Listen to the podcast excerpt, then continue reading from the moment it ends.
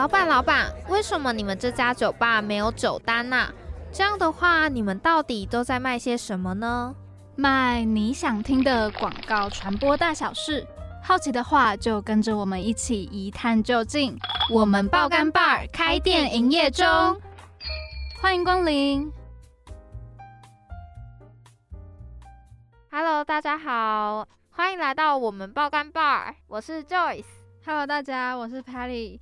最近正值快要放寒假的时候，大家应该都在如火如荼的读书吧？没错，尤其是下个礼拜就是辅大的期末考，对，我们下个礼拜就要放寒假了。那刚好因为这个关系，所以我们也想来跟大家分享一下，我们广告系平常期末的时候到底都会做一些什么事情。我觉得这点我们传播学院真的跟其他学院很不一样哎、对，真的差蛮多的。因为我们我自己分析下来哦，嗯我们传播学院好像都是在期末考周的前一周就结束我们的期末嘞、哦，你说我们期末的那一个礼拜通常都会很轻松是吗？对。也没有吧。啊、好了，之前大一、大二有一些贝多芬的课，在期末考周还是有一些事情要做。但的确有一些老师会比较体谅我们，所以他们都会把报告提前一个礼拜，让我们可以早一点放假。对，但是你知道，大家都集体提前一个礼拜，等于根本就没有帮助到我们。对，所以我们就是提前一个礼拜期末考。诶，那其实因为我知道 Joyce 你有跟室友一起住嘛，然后你室友不是传播学院的，那你平常看他们在读书，你觉得跟我们到底有什么差别？哦，我有两个室友，然后他们都算是医学院，我觉得他们的期末考跟期中考超级可怕的，你们是两个极端。就是根本就是，哎、你这次期末考了几科？然后他就说十科，我想说你在念高中吗？天哪！因为我想跟大家分享一下，因为我有双主日文的关系，所以呢，我平常晚上的时候会去日文系上课，然后我就蛮明显的感觉到说，需要读书跟。也不是说我们系不需要读书，对是相对来讲，我们的嗯报告比较多，跟我们这种平常比较需要大家一起讨论的这种学习的感觉，其实差蛮多的。所以他们是会比较沉默，然后很认真在那边。对，就是每一堂课就是认真听老师讲话，真的跟高中的时候蛮像。哦可是我觉得上完之后，你会很明显的觉得你自己在进步。可是我觉得传播学院的课程是很需要我们去内化的。好，那今天就是大概跟大家聊一下，然后不知道大家有没有觉得我声音有一点不太一样？对，Joyce 上个礼拜就突然确诊，没错，在家待了一个礼拜，超级悲惨的，哎我当做休息，有这个感觉吗？还是没有？没有，因为这个礼拜就是我们算是广告系最忙的一个礼拜，就报告一大堆我觉得是因为你的报告刚好都排在这个礼拜，哦因为我的报告都在下个礼拜。哦，对啦，因为我们有些课程是分 两周报告的，跟大家分享一下，我确诊期间确实是多了一些时间。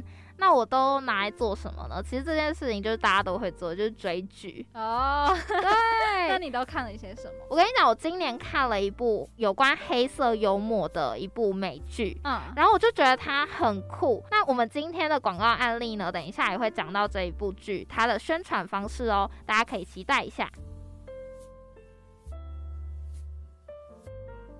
每一杯调酒都是独一无二的，不一样的心情，不同的想法，碰撞出独特的滋味。可能酸，可能苦，也可能涩，也可能是甜的。今日特调，错过不再。好，那刚刚跟大家讲到呢，就是最近看了一部黑色幽默的一个美剧，那它其实就是最近大家常在讨论的黑色，呃，不是，差点讲到黑色星期三。Oh！星期三，星期三。那这部剧呢，我自己看完的感想是，好喜欢哦！我好喜欢那个女主角她的那个，个性吗？对她的臭脸，还有她的个性，哦就会觉得哇，吊儿郎当的感觉，但就是好帅气哦的那种感觉。叛逆叛逆对然后这种角色的个性呢，其实也很少在剧中出现。跟大家分享一下，因为我其实没有看过《星期三》这部剧，可是我有在 YouTube 上面看那种别人剪下来，然后你说什么七分钟看完一部剧吗？七分钟看完一部剧，没错。然后我那时候在看的时候就觉得，哦，这个题材很吸引我，因为它又有点悬疑的感觉。哦哦哦哦，嗯，就让我觉得会想要继续看下去。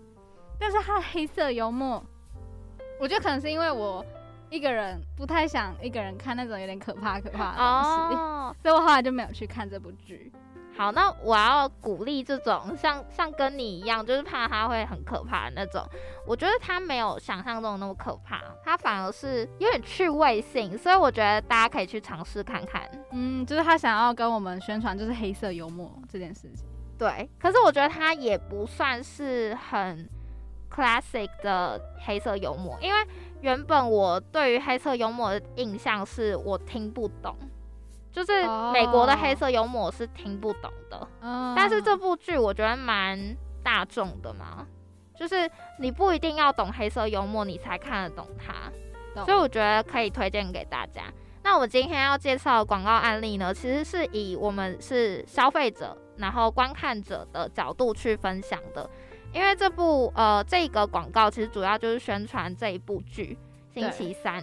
然后它是一个非常令人惊讶的一个剧，因为如果有看过《星期三》的人，应该都知道它里面有一个小配角吗？算小配角吗？对对对对，是一只那个断掉的手。就是小手，它在里面叫做小手，原来叫小手，没错，这是一个非常可爱的名字。因为我那时候在看那个解说影片的时候，我觉得那只手有点小恶心，哦，有点有点 creepy 的感觉，对，让我有点不舒服。但是刚好它的预告影片呢，就是利用了这一只手，然后去做宣传，他就真的把这只手放到大街上面，我觉得超恐怖的，而且它真的会动哎。它真的哎超灵活，它可以滑滑板，它可以比中指。对，而且我在想说，那一只手是不是就是他们剧里面对演的那一只手？也许不是动画，是真的那只手就是那么的灵活。然后我觉得它宣传方式是真的有吸引到大家的目光。谁想得到你真的把剧里面的东西搬到现实生活中啊？因为那支影片里面真的就是呃，你平常走在街道上，然后你可能就不小心看到一个。断掉的手在你在你旁边，可能他在过马路，然后在滑滑板，对，超可怕，每个人看到都会吓一大跳。没错，可是我觉得它的宣传效果非常的好。对，我觉得之后如果大家知道这是星期三的剧的话，应该都会想要看。没错，这里呢也其实也可以跟听众们分享，其实我对于广告案例这件事情到底好不好，其实不一定就是他一定要创意多大。他可能也是生活中一点小惊喜，我就觉得它是一个很好的广告了。嗯，哎，我觉得这句话很好，哎，超赞，谢谢 Patty。OK，那今天呢，我们的广告案例就先介绍到这边。那接下来呢，我们就来迎接我们上集的来宾娃娃，继续跟我们聊聊天。你想选真心话还是大冒险？我想听冒险里的真心话。真心话大冒险，你敢听冒险里的真心话吗？那另外就是想要问一下，就是我们哇哇哇哇念到现在，很好奇您的名字，没错，怎么来的？是对对对对，好像没有听过，就是这个 这个名由哦，好好好，它缘由其实很有趣哦。其实我真的不是乱念的，不是乱叫叫哇哇，有一天突然醒来叫哇哇，不是，是因为我妈，因为其实哇哇是我的。乳名，但是那个乳名的念法很恶心。娃娃的另外一种恶心念法是什么？娃娃娃娃娃魏如魏如云还是魏如萱？魏如萱对，其实魏如萱娃娃是我的念法。那因为小时候我妈妈很喜欢一个艺人，那个艺人你们都不知道，但是在这一届的金曲奖刚刚有当接奖人，她叫金志娟。她是以前红蚂蚁合唱团的主唱嘛，金志娟。然后因为她的名字就叫娃娃，然后因为我妈一直觉得小时候我长得跟她很像，小时候嘛，就想她刚出来很可爱的时候，她觉得跟她很像，所以那一刻开始叫我娃娃。但是后来我进到那个第一间广告公司叫里奥贝纳，进去的时候被抓去游街嘛，说这是这是一个新人，我们去整个公司认识一下。因为我不知道我要叫什么，我刚退伍啊，那不能就不能叫用那个叫我在部队里的番号不对，所以我就开始叫他们说你叫什么名字？我叫娃娃娃娃娃。我就在现场，我就把音稍微变一下，就变成娃娃。但其实我真名叫娃娃才对。现在有些人还是会叫娃娃，就是以前我妈要骂我的时候，娃过来，我就说哦要被骂了，所以会叫娃娃。但现在有一些人呢，他们发音还是会发娃娃，是因为他们觉得这比较有趣。对，但是我的娃娃是这样来的。哦，原来如此。Yeah，你刚刚提到在里奥贝纳一开始进去的时候，他们会游街，就是带着你们去认识游街这个是广告公司，就是都会这样子的吗？他其实哦，这个呃，严格来说，广告公司，我相信很多公司都会，不一定只限制于广告公司。但是广告公司一定要做这件事情，是因为广告的工作它没有办法独立完成。因为真的，因为我那时候其实认真想过，到底有没有什么部门是可以独立完成作业的？嗯当然，那种财务跟人资先撇除不外，他们也是另外一种专业。但因为其实，在广告公司里面，多半都是创意的连接。像你们之前在访问的，不管是文案设计，然后或者是业务朋友都好，其实他们都会。需要请别人一起协作把一样事情给完成，所以认识你这个人就变得特别的重要。那如果我们今天是属于高科技产业，你就在一个实验室，我在一个实验室，你不认识我没有关系，你只要知道电话打几号就好。但是因为广告它必须要人要面对面互动，所以这个这样子的一个模式在广告公司还蛮运行已久，是因为这个原因。那这其实也牵扯到就是甲方跟乙方的不同，因为有些品牌它底下是有行销部门的，有些广告部门，那它可能它可能就是一条龙做了所有的事情。那娃娃对于这件事情，你觉得甲方的行销部门跟乙方整体的广告公司它的差别是什么？呃，你所谓的差别应该是说，假设说今天听众朋友未来想要选择的话，可以怎么去看这件事情？这样这样这样这个意思哈。呃，因为其实呃，甲方的行销部门在做的事情是，他们可能是广告是 one of 的工作，他们可能一整天，假设是做八小时的话，可能只有三十分钟是广告，但是以广告公司来讲的话，八小时是八小时都是广告，所以它其实差别在这边啊。其实广告呃客户端甲方的行销的他们的部门其实很少会做做广告的事情，而且哦这里面又要分它是外商还是本土商。外商的话，广告层次会更低。哎，不对，大家很在想说外商应该一直在做广告，啊不是哦，因为你仔细想哦，我们就讲说那个一些美妆品牌好了，美妆品牌，比方说他们的代言人是高圆圆啊，是巩俐，是是是是是妮可基曼都有可能嘛，但是因为这个东西通常都会是由总部，他们称为叫 global 已经决定的，比方说在欧洲、在日本、在大陆，现在多半都在上海，他们已经决定好，所以他们那边已经拍完了，所以台湾要做的事情是干嘛？中文化。你就把那个简体字翻成中文字吧，就是繁体字。他们工作做完了，然后接下来他们要做的事情就是跟台湾的所有的通路，跟台湾所有的，甚至连库存、进销、进呃进出货、库存单价都要去做决定，然后包包含一些档期去做。所以其实真正要做广告的层面没有这么多，但是本土商的客户又不一样了。本土商的客户，像比方说台湾有一些呃乳制品的客户，或者一些成衣的客户，他们是属于比较台湾的端台湾端的，他们就的广告部门就可以比较好玩，是他们可以从研发就开始。但是在外商是不可能研发，你不可能让呃台湾人去帮我做一支保养品出来，没有 SK two、就是它就长那样子，你不可能去改里面配方了。嗯但台湾是有可能的，所以其实很多人会迷信说做事一定要做外商，我我我我没有这么觉得。其实你要真的要做的很深，其实在本土上你也可以做的很深。那这样感觉娃娃在待过广告公司之后，因为是你现在有自己开公司呀嘛那有什么是你在广告公司学到的，然后可以让你带到现在经营自己的公司的吗？呃，广告公司里面，哎我发觉你们的问题都还蛮精确的，我觉得这样很棒。就是因为其实广告公司它里面的很多的制度是可以。被模仿的，所谓的制度可以被模仿，就是因为广告是一个很诡异的工作。你看哦，广告是世界上少数，因为我一直在想，我有想过这个问题，到底有没有第二个工作，我不知道。但是广告是一个它有既定的流程，但是每一次商品都要不一样的一个产业。你听懂意思？比方说，我们今天我现在拿的这杯水，这瓶水，嗯它这瓶水就是从它的制成到开发，尤其是像现在那个 iPhone 十四出来的嘛，iPhone 十四他们里面要求晶片叫良率，就是你每一片都给我长得一样，这是他们的规矩。然后水也是啊，你不可能说这瓶水买长这样，另外一瓶水长得不一样，这是他们固定的模式。但是广告公司也是哦，你像你们同学们应该慢慢有了解，从策略、业务、文案、呃那个设计一，然后一路往下走，它其实会有一个。刚性的流程，从策略开始一直往下，但是你产出的作品不能一样，所以其实像我们有些客户，他们已经服务了大概像巴黎莱雅，我已经服务了大概八年了吧，八年以上，每一年我都不知道怎么做，因为同样一个产品你做八年，因为他不可能讲说，哎、今年这个做不错，我会重新 idea 重新再换一次，我换一个代言人就好，不可能，你必须要重新提上。一年你是想，一年通常活动会分成是三档的话，那三八就二十四，所以你帮这个产品做过二十四档广告，但是每一档都要长得不一样，但是产品没有变哦。还是同一支产品，怎么做？你就必须要找出不一样，而且消费者。也没有变，因为那个年代二十四岁到三十五岁的女性喜欢的东西不会因为这个时代改变而改变，因为时代并没有跨度到一百年、两百年，它就是在这十几二十年的发生的事情，所以都一样。你们买东西的习惯是一样的，所以没有变，什么东西都没有变情况之下，我们要变怎么办？就是大家死在那边。所以其实很多痛苦的地方是在于说，我们必须要一直不断的找到改变东西，这个是别人觉得好玩的，哎，广告公司好好玩，一直想出新的。但是痛苦的地方也是在于说，它没有标准。你就只要一直不断的找出新东西去塞，怎么办？就出现了很可怕的事情。那新的东西是真的一个完整新的东西，还是说可以是以前旧有的东西结合起来变成一个新的东西？这个也是一个之前一个广告大师讲过的一句话，他说其实所有的广告都是旧元素的新组合。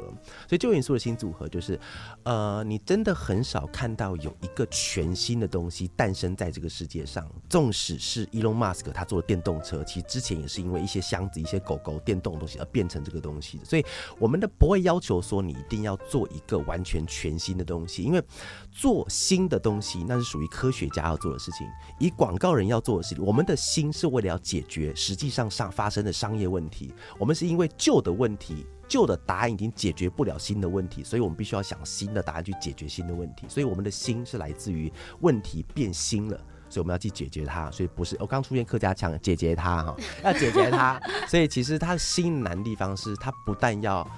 新，而且它要能够解决问题，那才是对于客户才是标准的答案，才是好的创意。好的创意可以这么说，能够把商品卖掉的东西就是好创意。那娃娃从广告公司脱离，然后开始经营自己的公司之后，有没有什么比较特别或者是不适应的地方？哦，呃，我觉得最不适应的地方，我们可以把它分成是坏处跟好处来讲好了。以坏处来讲的话，就是最需要适应的地方，就是如同各位，因为那天我在跟我同事在聊天，那我们在聊到其他广告公司的事情，然后那时候我就突然冒出一句，我说我好久没上班了。啊，他说什么意思？你是每天在那边鬼混？不是，是因为我好久没有在一个大伞之下工作过了。因为你当你开公司之后，你所有东西的柴米油盐酱醋茶是出自你的口袋，你要去把这件事情给 handle 起来。它不会有一个大伞。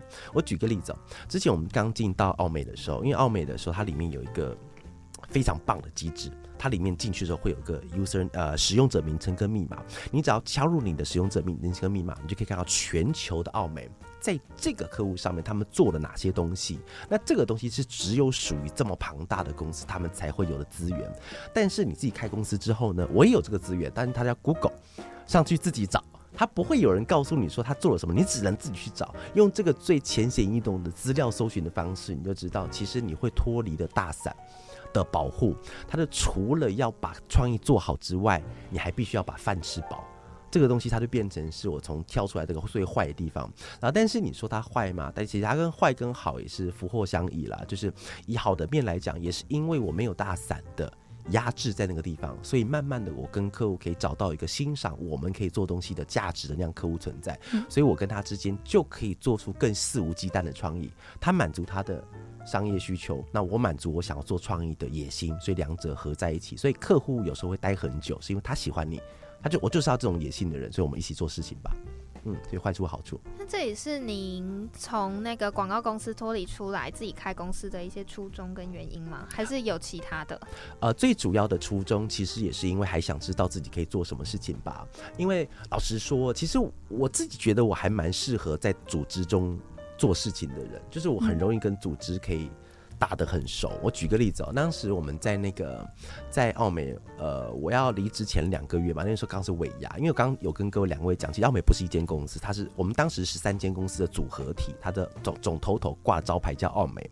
啊，当时我是在里面，我是做那个尾牙的主持人，而且我是不是一间公司尾牙，我是总尾牙的主持人集团，我是跟另外一间公司的董事长一起当主持人的。所以你其实一个人他要哄。他才有办法做这个职位，你听懂我意思？就他不会是一个不受欢迎的人去当主持人，所以我当时是我自己觉得我还蛮能够在一个组织里生存的。然后，所以其实当时要出来的时候，其实很害怕，干到底要不要出来？因为就就混得好好的啊，在现场中，如果在做正常来说，只要不要再犯太多的错误，其实往上爬升是很有机会的。对。只要上肯提拔我的话了，开玩笑的。但其实要出来之后，你就必须要面临到整个血淋淋的社会。其实这个聊完又聊出一整集的血泪史。所以这个算是你一个计划好的一个，大概这个尾牙结束之后就要脱离公司了，还是我是被计划的？被计划，我是被计划的。就是我一个之前在里奥贝纳的一个同事，然后他出来开公司，他决定要开公司，然后他就问我说要不要出来开公司？然后当时我就想哦，好，那我出来开公司。刚跟各位讲，其实我不是一个可以高瞻远瞩的人，就是现在发生什么事情呢？所以我要做的事情是现在抉择，而不是考虑未来。我真没有想过说我未来到底会怎么样，因为当时我还有退路，当时还有退路，就是做不好，那顶多就回公司上班吧。对啊，所以从那时候开始就糊里糊里糊涂到现在也十七年了，哇，呃，十十十五年，十五年，十五年了，很久了。对，真的蛮久的，竟然可以扛上十五年。就是自己经营公司的话，有没有可能会遇到一些可能发想到的创意很好，嗯，但是呢没有办法执行的问题？这个我觉得可能会在任何的公司都有可能会发生。但是我这边想要跟大家分享一件事情哈，就是对于很多的人来讲，就其实现在普世价值代表什么？你知道，客户是坏人，广告公司是受害者。我这样讲出来，应该大家会有一个念头，就是啊，因为我们时常会看到人家做一些梗图啊，客户要的。客户呃要的成果是一只超级大老虎，但是客户给的预算是一只吉娃娃，类似这种梗图应该很多，你看都会会心一笑。但是我必须要老实讲一句话，就是这件事情有点过度的把这件事情给戏剧化了。所以戏剧化的地方就回到刚才的问题，就是我们今天要做的好的创意到底怎么定义它？我必须要讲一件事情哦，因为我们现在被很多很厉害的品牌跟广告公司给洗脑了，会认为说那个广告才是好广告。但是我们必须要回过头来看，那个广告到底有没有解决掉今天客户真正的问题？所以我要回答刚刚的问题，就是所谓的好创意，它很难被界定。如果像你看到现在有呃中午的新闻时间，我们会看到是大量的制药的广告，就是一些台语演员就讲一些台语的顺口溜，什么 PPLS 啊，让你的把酒安诺安诺，就是台语的顺口溜。那是在我小时候三十年前的一个流行，但现在还在用，为什么？因为它卖得掉。干毛庸丝丝，为什么割不动？因为它卖得掉，它到目前为止都台湾卖最好的。但你要怎么去判断这个？如果今天真的是用广告角度，我们认知的广告角度的话，我们会觉得那个是烂广告。三十年不你不变，你怎么可以不变？但因为它卖的很好，它没有必要变。对，所以其实真的好广告到底是什么的话，也可以让各位听众朋友在心中可以放下一个思考点了。到底是什么东西才是对的？那刚刚有提到客户的部分啊。那当客户跟你们说哦，这个创意我想要修改的时候，你们会试着说服客户说，我们现在想到这个创意也不错。对，呃，他说服的那个点会更有凭有据一点点。然后，但是通常啦，就是我比较不会把字放在说服上面，我比较会把这件事情叫做沟通。因为老实说，说服这件事情有点难，是因为任何人都没有办法百分之百的确定我的比客户好。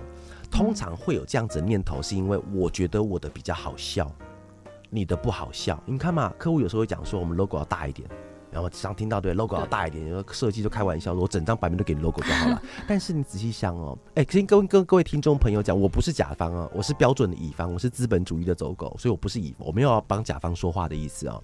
但是哦，你今天比方说同学你，你今天要开一间呃你的饰品店哈，服装店，你会希望 logo 是很大很小？你会希望它大一点点，对对，但其实其实完全就是两方面的角度不同而已。因为其实我们今天站乙方，所以我们觉得 logo 很大。因为台湾有没有 logo 很丑？有，超我不好不好意思在节目上讲，但是台湾有真的很丑。你放上去就是把你做再好看的设计，它都变一团屎。但是它就是台湾最好的品牌，那你怎么办？你要怎么去讲？它就在饮料界，它就是在我不能讲零食界哈，就是真的超丑，但它就卖的这么好啊！所以你必须要让。你的 idea 你要保证哦，如果你今天设计要 logo 比较小，你要保证跟客户，你如果你真的要用说服这两个字的话，你要跟他讲 logo 小了可以帮助你什么东西成长，而不是跟他讲 logo 小会比较好看，因为好看对他来说一点意义都没有，他就卖这么好了，你要他好看干嘛？没有是你在乎好看，还是消费者在乎好看？没有人在乎。其实广告它是一个圈子。同温层很厚的一个单位，你看，像我我太太，我老婆不是广告业的人，我刚每次跟她讲，她都听不懂，她也没有要听懂，她只觉得这个东西好不好用，她管你的，什么东西大一点、小一点、红一点、蓝一点，跟她跟一点关系都没有东西。所以我们用这个方式再回头看的时候，就是到底是怎么样东西，甲方跟乙方的立场这边也会开始变得蛮鲜明的。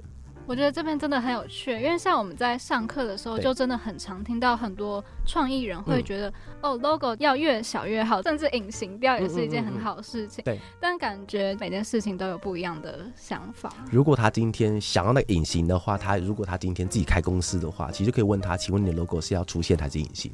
如果他自己开公司都可以隐形的话，我佩服他，无印良品，有没有？现在全台湾大概也只有无印良品做到这件事情，但没有人敢做这件事情。嗯嗯，这件事情真的就是好像真的是因为立场不同，所以最后的想法也不一样。对，没有错，没有因为像是错。换个位置就换颗脑袋的感觉。可以让大家来做一下，尤其听众朋友可以在空中也思考一下，因为有缘分听到这一集《漏漏等》这一集的时候，可以开始思考一下，到底怎么样才是真正在做广告的时候，可以比较达到帮助对方的想法去做，会比较开心一点点。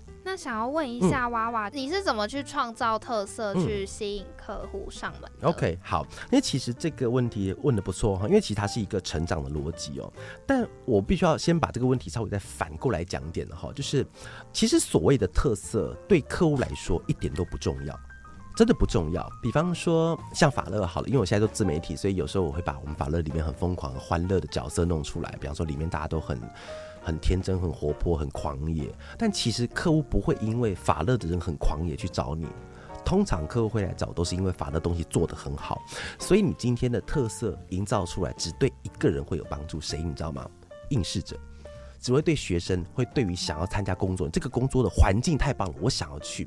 但是我们的话题必须要先回回来，就是我们今天要什么特色让客户可以寻找我们。所以其实我觉得你的特色好很棒，但它其实对客户来说一点都不重要。我再讲个最真实的、广告奖，广告奖对于做的人跟广告公司很重要，但是对客户来说不重要。当然啦，嗯其实不是百分之百，还是有些广公司会想要得奖，但是非常非常少数，他们顾的是业绩，所以这件事情就可以回馈到刚才讲到的特色这件事情。所以我比较鼓励大家，其实哦，你先做好你的广告本质，然后客户会开始对你产生信赖，回头开始继续合作，它会变成一个正向循环。所以不要盲目的去说啊，我们公司非常的欢乐，我们公司非常怎么样。在想完这些事情的同时，还是要回头想一下，我们怎么让客户的服务可以更好，才有办法吸引到客户。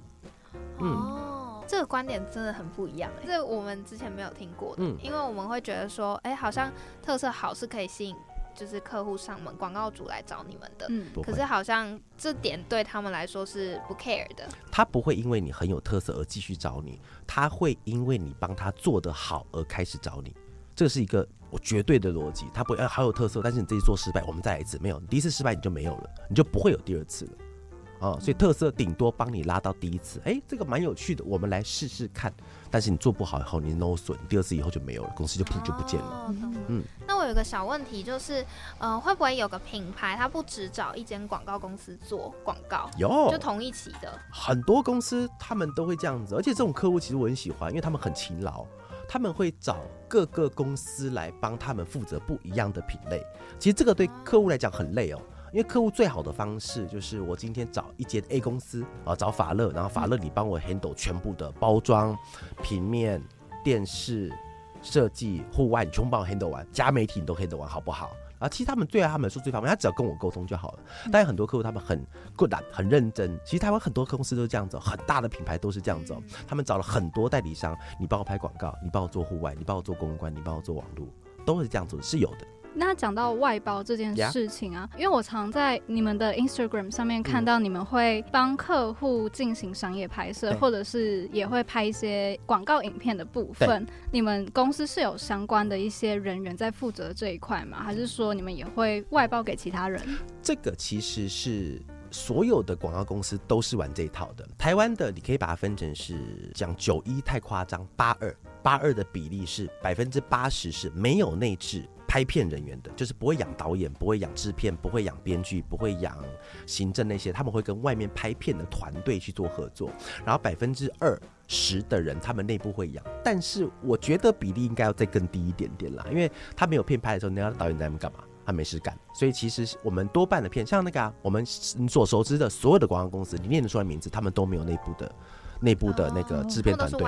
对他们内部有的话比较多是导演，导演，因为其实老实说，其实拍片里面最贵其实是导演，哎呦，我我知道有些比较厉害的导演是谁就不方便讲，但是他们是假设我们今天拍片是十块钱，他出现这个人出现，肯定要那些拿掉五块钱，剩下的五块钱才能去做事情。那有些导演厉害是这样子，而且甚至五块钱是邀请不到他的，所以其实很多钱是耗在导演上，所以干脆有些公司，我就内部自己养个导演，然后就是今天我所有东西我都是导演去，然后我只要找一些工作人员陪我一起出班，这样子把它干掉也可以。但是这边还是要补充一下，因为所有的拍片的职业都很难，只是导演他是一个比较特殊的存在，所以可以一般公司他们会在内部使用，因为他连剧脚本也可以写。但是其实，如果一间公司所有的负责的广告的 case 都给同一个导演的话，其实会不会造成一个问题，就是那个导演可能比较擅长的是拍某一类型的广告？是没有错，但是这个地方会有两种的呃路线。第一种路线呢，就是他们公司会慢慢的倾向于很擅长拍哪一种类型的广告，只要想到文青啊，只要想到欢乐，只要想到酒吧。嘉年华就一定找他们做，因为他们做这个最有最有感觉。那另外一种可能的话，就是他们会要客户会希望看到一些不同的导演的时候，那这样子代理商他们就会开始用一些搓牌的方式，就是我的导演我放第一个，我建议你，但是我还是会介绍两个导演给你，但是不是我的人。但如果你今天选到我的，那我赚到；那你选到其他人也没有关系，那我就跟其他人配合，这样子也可以。想要问娃娃说，可不可以来分享一个自己很喜欢的一个广告作品？好啊，我那时候看到这题的时候，我在思考，因为我觉得分享谁的很像都会得罪另外一个人，所以我想要分享一个影响我最重的广告。刚刚我在在一开始就先讲那个孙大伟先生他分享那个广告，那个广告让我开始想要做广告。那个广告你们绝对没有看过，因为我曾经想要找，我找不到，因为那将近是将近三十年前的广告。但是我跟你讲，那个三十年前广告是到现在你看到都觉得很莫名其妙的，它是一个荷兰的。讲失智症老人的广告，它的总共的概念是要你说你要去关怀身边失智症老人。一开始的时候跟各位形容哈，他一开始就弄得很很很温柔啊，整个音乐非常的优美。然后一个老人他们在拿了一个白，我还记得白发苍苍的一个胖胖的老人，很可爱和蔼可亲。